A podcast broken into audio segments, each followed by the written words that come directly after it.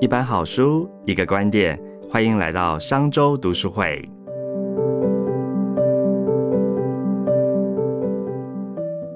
今天要为大家介绍哪一本书呢？是这一本《我生命中的一段历险》，这是迪士尼的总裁哦，罗伯特·艾格的一本新书哦，真的非常的精彩。那我们今天邀请到谁来帮我们说这本书呢？我们请到一个非常专业的影评人，因为要介绍迪士尼总裁，我们请到了膝关节。Hello，大家好，我是膝关节。很多人从小到大陪伴他们青春岁月的动画、卡通角色，呃，如今透过迪士尼的这样的一个书呢，大家可以来更了解这些背后如何运筹帷幄的故事。是没有错。那在今天我们说书之前呢，我们要来玩一个跟平常不太一样的游戏。到底是什么？我真的不知道题目是什么。对，呃，真的我都没有告诉他对题目，他说也不要告诉他，所以他如果他真的答错的话，我就要用雷神索的锤子敲他。到底，什么？到底什么？开玩笑的哈。好，我们有三个快问快答，但保证题目都很简单。OK 哦，好，但第一个比较难哦。哦好，第一个先问你，迪士尼在一九三七年第一部彩色电影是哪一部？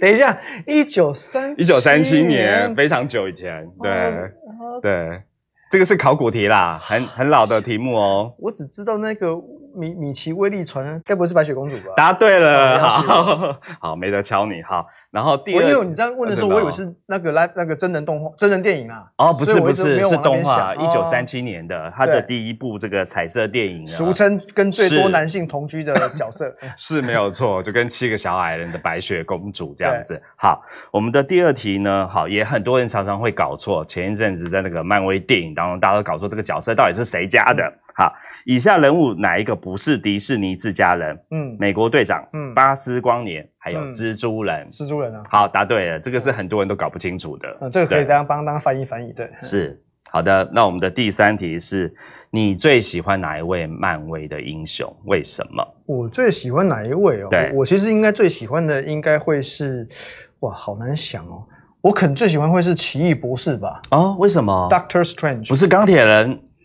钢铁人就是很嗯很很赞啊，就是可以开跑车啊。可是我觉得人到了某个阶段之后，应该会向往奇异博士那种可以超凡入圣啊，可以扭转时空啊，是洞悉人性啊。是我觉得那一个那个境界是比较值得向往的，很特殊。哦嗯，对对对这。是你的内心投射。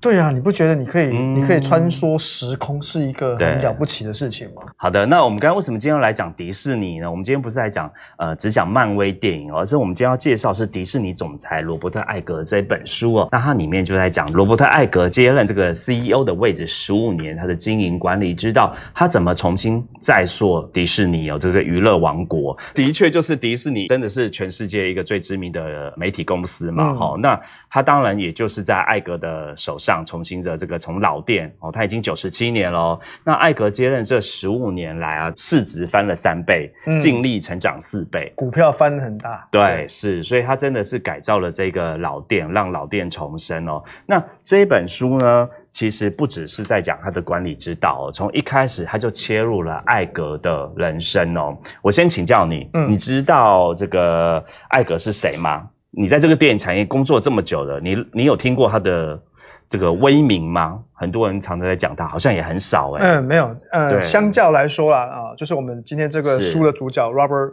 Iger 哦，他的一个做人处事比较圆融，而且你真的读过书之后啊，你就会发现，你当你是一个到美国这种几千亿以上、几兆这种嗯市值这种公司哦，一个呃执行长，对。你的说的每一句话对都很可能会被人家拿来攻击，对或者是成为法院见的一个一个影子哦。嗯，所以呃，执行长这个角色其实是非常的吃力不讨好。所以书里面也特别讲到，其实担任这样的美国知名企业的执行长，大概寿命是四年到五年，你可能就被干掉了。哦，他可是做了十五年，我们这个电影产业对于迪士尼的这些执行长的认识深不深啊？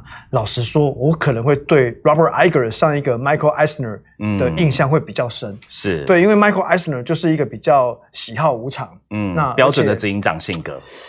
是呃，对，因为我觉得，哎，其实各位啊，你如果看 Robert Iger 这、嗯。这本书，他其实我觉得他蛮敢写的，其实蛮蛮了不起的，因为他把呃、嗯。这些在职场上，你跟上司相处是一回事，对，你跟同辈、跟你的后进怎么相处，那是另外一回事。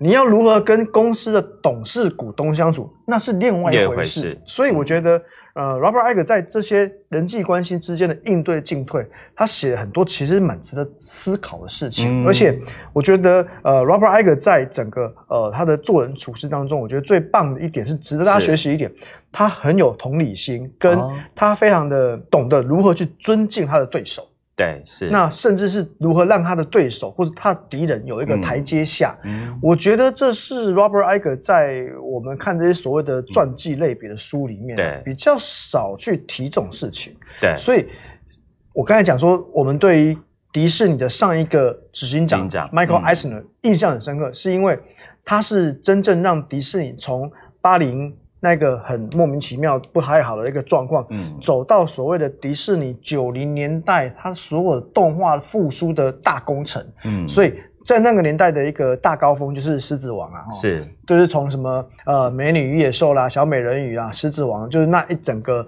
世代的共同回忆，在九零年代是在 Michael Eisner 的一个、一个推手之下推出来，但是也很有趣，其实呃 Michael Eisner 之所以能够把他推的那么好，其实也是因为他的好徒弟就是 Jeffrey Katzenberg，、嗯，就是后来跑去开办梦工厂那一个啦。对。哦这边是一段很非常精彩的那个嗯。师徒恩怨情仇，这个 有空我们可以媲美电影，真的，哦，那个比电影还精彩。精彩。那个就是利咖利的嗯，徒弟玩 gay，、然后徒弟要拿一笔史上最离谱的那个资遣遣散资遣费。对对，对，反正呢，这这一这一段的那个遣散费、资遣费 高到要去打打法院官司、嗯哦，这是啊呃，在于台湾我们的这些小老百姓生活当中，你是很难想象你的你的不管是你的下属或是你的长官要是离职，居然要闹到跟公司打官司，对因为拿太多钱了。那详细的恩怨情仇，呃，这本书还写蛮多的。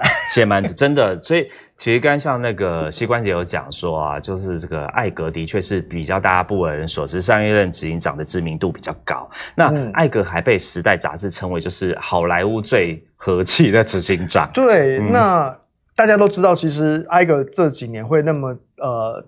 会这么被人家推崇哦。第一个是他呃非常善于沟通的本领，是，那我觉得这件事情是很多职场上的，不管是中阶主管或者高阶主管，都应该要去看这本书，去学习一下人家是怎么去处理这些进退的。嗯，因为呃，华人社会里面的很多企业或者是企业的接班人，有些甚至是高阶经理人，都可能来自于血缘的羁绊，而使得他成为那个备受尊重嗯的管理阶层。但是西方的一个管理的哲学，重视嗯专业，重视你怎么样能够呃所谓的尊重专业人士。嗯我觉得这本书里面有提到很多，包括迪士尼当初怎么买一连串的这些企业。大家知道，其实一九九五年有一个最重要的卡通叫做《玩具总动员》。对《玩具总动员》是跟你讲改变了这个世界的恩怨情仇啊。为什么？怎么说？因为哦，你要想哦，嗯，呃，九零年代哦，嗯我好像讲古啊。对，九零年代大家都印象深刻，当时我们提到什么《美女与野兽》啦、嗯小美人鱼啊、跟狮子王这些，这些都是迪士尼非常非常自豪的，就是这些东西都是我的资产，对。就，是我创造出来这些童话故事，把它翻新啊，对，变成二 D 的动画。可是当时的所有动画师啊，他们都认为三 D 动画是一个古怪的东西。嗯，那这个东西就是在皮克斯的手上，你就想象一下，你今天是个嗯。超级大的公司，对。你，就卖二 D 动画就已经卖的下下叫了，嗯，那今天有个很小的公司跟你说我要做三 D 动画，嗯，当时呢，其实，在业界哦，这九九五年那个时空，大家要理解一下，在那个时候，大家对电脑动画是嗤之以鼻的，对，觉得你没什么技术啊，嗯。做不好啦，嗯什么烂故事啊这样子，嗯。然后动画师也是歧视做三 D 动画的人。对，所以你可以理解，皮克斯在那个时候，他们甚至为了做这个案子啊，其实烧钱烧到，如果呃《玩具总动员》是一个没有成功的案子，皮克斯要立刻倒，立刻倒闭的。嗯嗯，哦，那因为大家可能也看了很多皮克斯的书嘛，你们可能都了解那个那个过程，但是到最后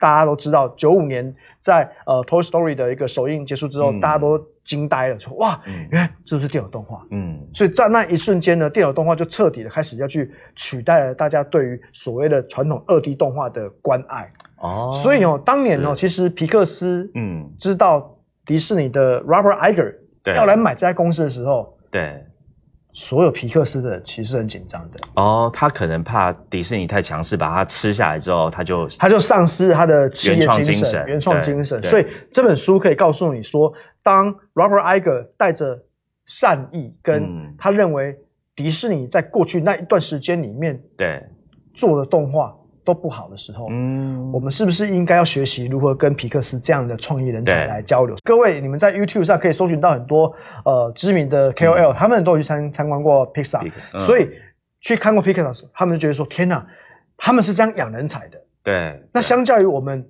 迪士尼当时的动画部门的乱七八糟，是，特别是 Jeffrey Katzenberg 走了之后，对。动画部门呈现一个一头乱，所以 Robert Iger 非常清楚说，他需要像 John Lasseter 这样的一个领导人才进到迪士尼来对大刀阔斧改。所以这本书可以告诉你说，他在整个并购的过程当中，他们之中那些细节啊，老实说啦，嗯这种东西哦，你说我们业内的人知道，但也未必知道的这么清楚。对，所以这本书，我真的觉得 Robert Iger 很敢写，他写了很多对细节的东西。我觉得他不止谈到很多那个并购的过程，他其实还谈到一个，就是大家都不晓得，原来贾博士在这个并购案里面占了一个非常重要的角色耶。如果你是大老板，老实说了，我觉得真的是看价值，嗯你的价值跟你的价值。嗯，有些大老板到这种很有价值。对你到这种等级的时候，你对会觉得说啊，我的喜杯杯几间公司啊，嗯嗯嗯嗯，嗯。我叫我的秘书去联络。对对，其实大部分的公司可能会是这样做，嗯。可是 Robert Iger 知道我要买皮克斯，我要先搞定他的大佬，就是对贾博士，对。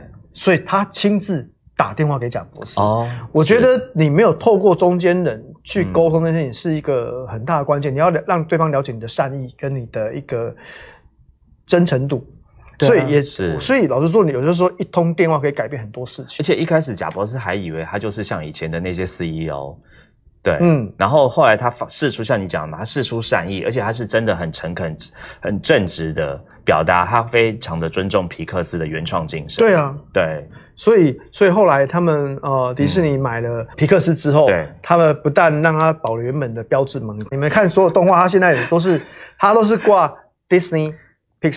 而且 Pixar 那个标志都会在，所以对。当时那个皮克斯的公司人还送给他那个很很知名的跳跳灯嘛。我跟你说，这真的是学问哦。你收到人家给你这个跳跳灯。对，Robert Iger 讲了一个很好的话，他说我会用你这个跳跳灯嗯来照亮我们的城堡，啊，因为迪士尼就是跟着城堡。对，非常符合。我觉得这这段话就讲的很好啊，嗯因为他的意思是说，我不是把你买来之后放到我的城堡里面，，对。让它亮，没有，嗯你在你原本的位置，你可以照亮我，你可以帮助我。对。我买你是因为你可以帮助我，不是我对买你我来帮助你，对对，那个态度就不一样。嗯。所以我觉得 Robert Iger 在其实很多细节这件事情上啊，他让人家觉得我跟你的合作是值得信任的，是舒服的，所以对。所以这其实是个学问啊。很多很多人开公司、嗯。买公司啊，对。我就不讲谁的啦，对，就是 不要影射谁。我们今天在分享书。就是有些人买了某些公司之后，就给人家买完之后就居居的这样子。OK，就是啊你知道并购这件事情不是一件很但是它很特别，是它并购之后，甚至让皮克斯来管理这个迪士尼的这个动画，哎，就是它反而就是带入新的元素，让原本当初已经有点老化的这个迪士尼呢，重新振作跟重新新意。他就让 John 嗯 Lasseter 进来管整个动画部门的总裁嘛。所以其实呃这本书有告诉你 Robert Iger 是如何的知人善用对，是，哦，然后其实有很多成功之处，哦真的是在于那个信任这件事情。嗯，那我刚刚听希欢讲那么多，哦，这个人很特别，就是但他知名度又不像其他上一任 CEO 这么的。就是这么为大家所知，又被称为好莱坞最核心的执行长哦。嗯但是我知道他的出身很特别、欸，就是呃，他是一个诶，他是 ABC 电视台的小场记出身的、欸，他好像要感谢他的一个亲戚嘛，就是当时他的一个亲戚舅舅，他舅舅舅舅去住院的时候，舅舅去到北医，然后就说啊，阮电视台有欠一个亏，隔壁有一个阿伯，嘿，阿伯阿伯需要一个场记，你也对啊到三缸。对对所以哦，你看这本书哦，我刚才嗯。刚才跟老板聊天的时候，老板聊天，我不是老板，这本书的老板 我就说，嗯。生对时代蛮重要的。嗯，嗯。他在那个时代可以我觉得这个机会当然是自己可以创造的啦。嗯。你如何从一个很小的员工，嗯，然后慢慢的，从一个电视台小场记，哎，很对啊，就是负责他订便当、关冷气的。对，就是对从一个小的职务，然后嗯。慢慢的做到一个案子的负责，因为他们那时候是转播体育赛事的对活动。对对，那所以你如果在你的原本的专属领域上，你有机会可以表现自己的时候，嗯。那你你要相信，你有一天你会被看到，嗯，而且因为他就是被 ABC 的的大老板有看到嘛，对。那大老板才会说要把他提拔到某些职位去。对。那所以呢，你有没有机会在你的原本的专业的职场上，呃，获得重用？这真的是看你平常的修炼啊。那当然也是因为 Robert Iger 自己也是一个非常灵活的学习者嗯啊、所以呃，我觉得这都是或多或少去帮助嗯到他在整个人际关系之间，他怎么去拿捏。因为你要想哦，以前是你老板的人，是有一天变成你的下属，对，你书里面有写嘛？嗯，心里很不是滋味。那所以，哎，这就像我们当兵的时候，通常连队上都会有一个很资深的士官长，对。然后你一定会有比较年轻的长官调过来当他的长官的。对，这个其实是一个在管理上很麻烦的事情。嗯。你如何知人善用之余呢？你还要能够能够应付资深的老鸟，对。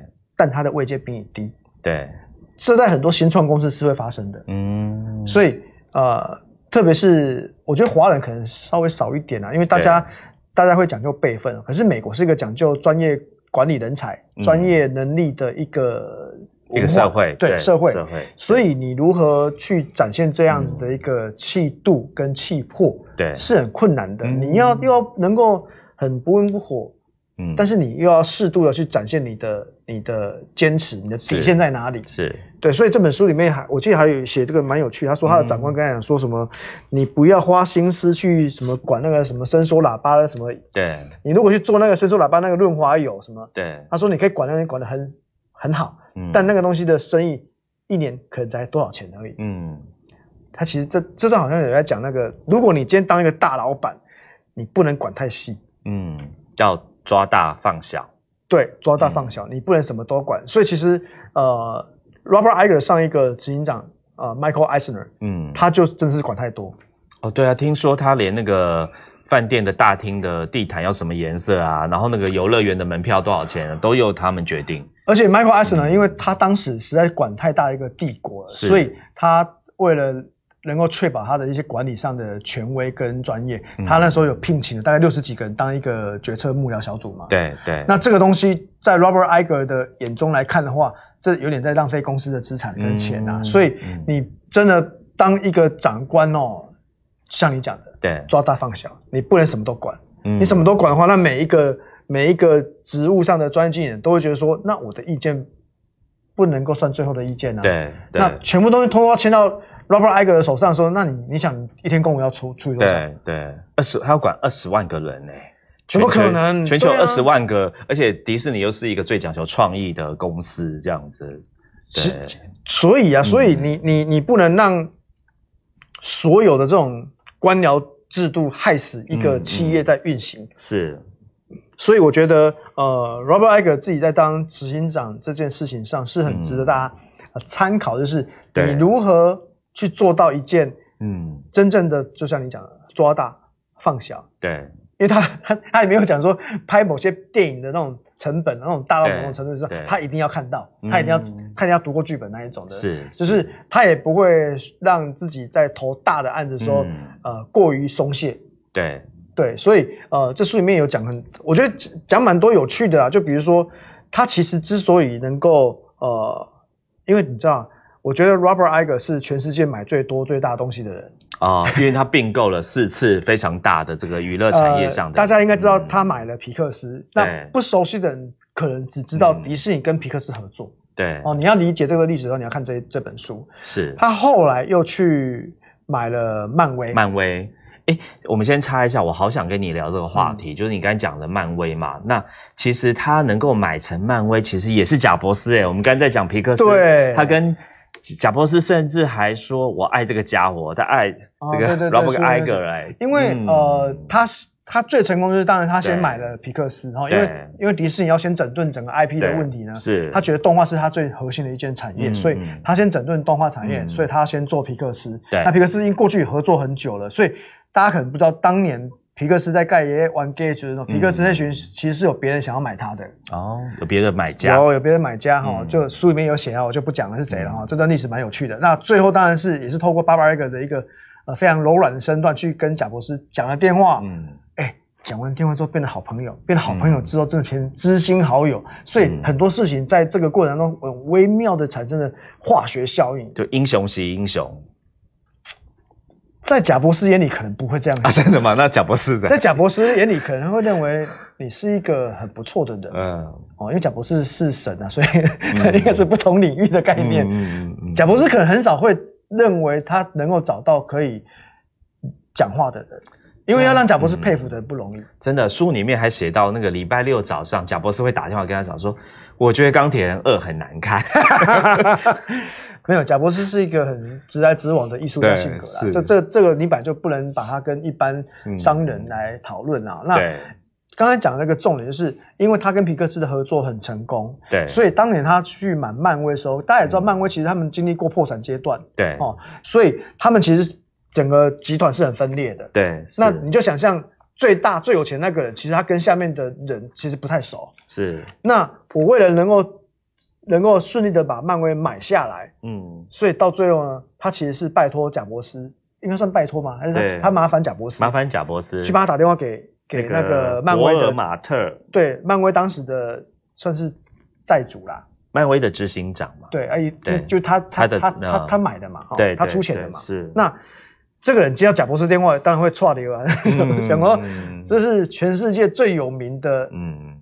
天才加企业老板嗯。打电话给我，嗯，他当然会有点受他，因为贾博士是明星啊。对是。你说 Robert Iger 这种人，他就是一个知名的商业管理人。嗯。你接到一个人一个明星打电话给你，对。跟接到一个专业老板打电话给你，那感受是完全不同的。嗯嗯。你想象一下，有天是。那个小萝卜到你打电话给你，我跟你讲，小萝卜道人终止打电话给你，你什么都说好。对是没错。那也就是因为他迪士尼跟皮克斯的合作很顺利，嗯所以当时的那个漫威的老板才会觉得说，那我们应该是可以复制这个模式。嗯，因为就是贾博士都打电话给我他非常就是贾博士的经验，就是说啊，我以个人的角度，我跟这个呃迪士尼合作非常愉快，然后迪士尼非常的尊重皮克斯，让他原创精神都发挥，也不会摧毁他的企业文化。所以，所以才说，呃，Robert Iger 这嗯个执行长最成功的第一个，就是他真的跟皮克斯做得很好，对，而且他也让贾博士信任他。嗯贾博士后来帮助他很多事情，对。所以还包括买完漫威之后，连乔治卢卡斯、贾博士也都是有帮忙的，所以第三个并购的就是买卢卡斯影业。影业，对，所以嗯。这 M A 归专，然后嗯还包括后来就是大家可能更清楚是去对。二零一九年跟福斯的这个并购案也正式的完成。是。所以我们都说 Robert Iger 在一个整个执行长的过程当中，嗯。他居然能够买这么多大公司。嗯嗯那嗯合作大公司能够让合作的案子都能够有它的生命，维持它原有的基因，嗯这是一件很不容易的事情。当时 Robert Iger 有讲说，他们、嗯他接任的时候，过去十年回算下来，他们都没有很成功的案子。对勉强来说，星际宝贝算还算成功。嗯。哦，勉强啊，哦，那中间就一直都不成功啊，所以也就是因为迪士尼跟皮克斯合作，让双方能够互相的茁壮，而且呃，迪士尼也能够透过拥有呃皮克斯的这些呃知名的商品，对。它能够再扩散，做更大的一个商品网络出来，嗯所以是。它让整个双方的价值都提升了。嗯。啊，那你买了呃漫威，对你买了乔治卢卡斯，对。都让他的整个角色能够授权到他的所谓的迪士尼乐园里面，嗯所以迪士尼乐园占他们总营收百分之三十几嘛，对是一个很惊人的数字。对。对啊，所以我被必须要说，Robert Iger 也许是大家还不是那么熟悉的一个嗯。商业管理人才，但是他就是默默的在这十五年里面完成这么多困难的事情。那我觉得他这本书其实就是真的说了他十五年，或甚至是他从我们刚才谈，他从他那个大学毕业之后，一路怎么从电视台小场记啊，嗯一天做到现在身价六点九亿的这个美元的这个执行长，整个他的历程，然后包含刚刚膝冠姐讲了非常多的这个电影的内幕哦，跟职场上内幕比较多在这里面，对书里面有讲啊。对啊，其实他真的很敢写，嗯，而且我后来才知道哈，因为想说他当时为什么去买福斯，其实主要是因为梅朵自己来找他。对，是。他梅朵为什么来找他？是因为那个时候他被人家盛传说李北出来算总统啊？对对，然后 我都忘记有这一段。连第一夫人之前美国前第一夫人蜜雪都说，哎，他的工作就 Robert Iger 的工作比总统还重要。因为他负责迪士尼全世界这么这么大的娱乐，他负责全世界呃儿童们的梦想，是是是，对，所以所以 Robert Iger 的一个身段跟他的智慧，其实真的不是因为你今天要出这本书，我要我要吹捧，因为他真的是一个了不起的人才。我觉得就像你刚才讲的，他他四十五年没有换过工作哦，他四十五年以来。就一直都在一家公司，其他就是在 A B C，然后就去迪士尼，然后 A B C 被迪士尼并购，因此他就一路从一个呃基层的工作人员，然后就像我们刚才讲的嘛，他真的非常努力诚恳，所以他他里面讲顺便讲几个我觉得很特别，就是我们可能说老调重弹，或者是很很老派的说法，他说人要乐观、好奇心、有勇气、公正、专注。诚信。有了那个书的后面，周到，书的后面还特别有一段。果断考虑周到。诶，就是我们说很老派的这一种，尤其是说诚信、公正这一些，他到最后都还有那个 summer 呃那个摘要，然后就是金句，对金句理解这些事情。当你感觉某件事不对劲，那它对你而言就不是对的事情。没错，要买股票的时候觉得 哪里不太对劲就不要买，这是一个很好的直觉反应。对，而且对啊，他后面都还有摘要，就是这本书后面还有给你摘要，就是让，因为大家知道，其实各位在阅读这件事情的时间成本是很庞大的，所以啊，你如果暂时来不及看完整本书，你好歹先看后面摘要，先理解一下，快速消化一下。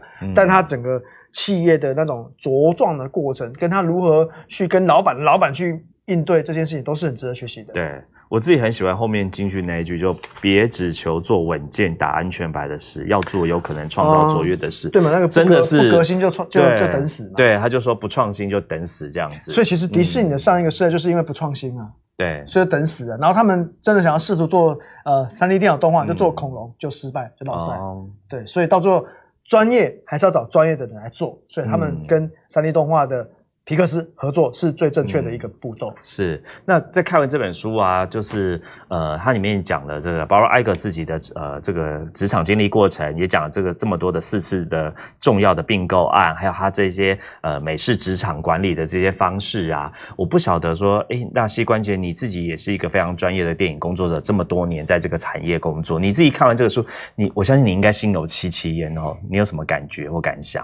我觉得他真敢写啊！那个这么多人跟他之间那些对话啦，跟那些呃历史事件，有的都并不是光彩的。嗯，所以我觉得这本书很诚实的去解剖这十多年来的职场生涯宫斗剧啊，是宫斗剧，对，是真的蛮值得看，而且很传奇啊！因为这个这这故事很多很复杂的，这真的是比我们都说那个电影其实没有像。真实的人生剧本这么离谱，嗯，你想，你从一个小厂机变成一个执行长，执行长，对，这你用正常人生来想都不会想到啊，对啊，而且他身价有上百亿，对啊，所以我觉得这本书就是很很厉害啦，而且让你知道一下为什么他原本被传出来要选总统，我觉得超好笑的。